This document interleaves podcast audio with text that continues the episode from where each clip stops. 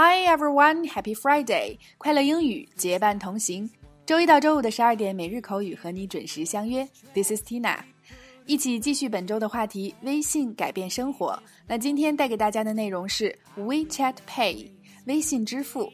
首先，一起来看三组关于 WeChat Pay 的情景表达。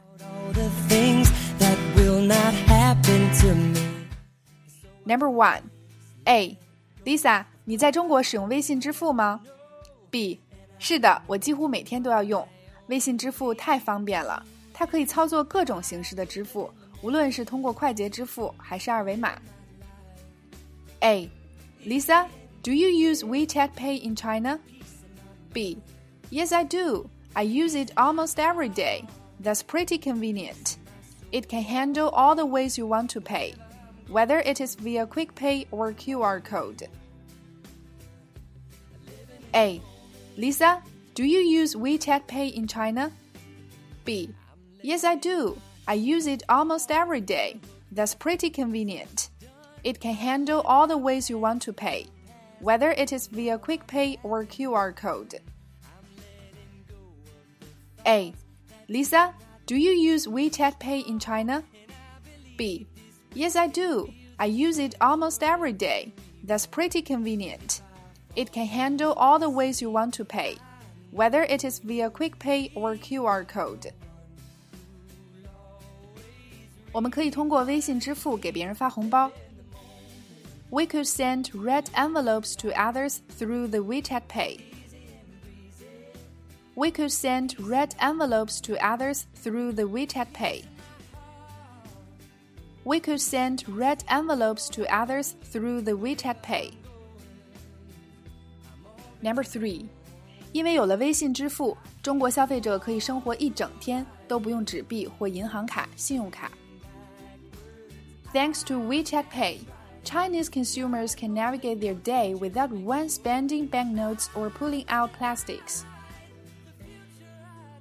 Thanks to WeChat Pay, Chinese consumers can navigate their day without once spending banknotes or pulling out plastics. Thanks to WeChat Pay, Chinese consumers can navigate their day without once spending banknotes or pulling out plastics. 以上三组关于微信支付的情景表达中，首先形容一个事物很方便，方便的，我们用到 convenient，convenient。那红包我们在口语中通常用的是 red envelope，red envelope。微信的官方翻译是 red packet，这两者都可以。 Banknote 是钞票、纸币。plastic 除了我们熟悉的塑料奖以外，在口语中它还有信用卡的意思。那此外，除了微信支付，给大家补充支付宝的英文是 A L I P A Y，Alipay，Alipay。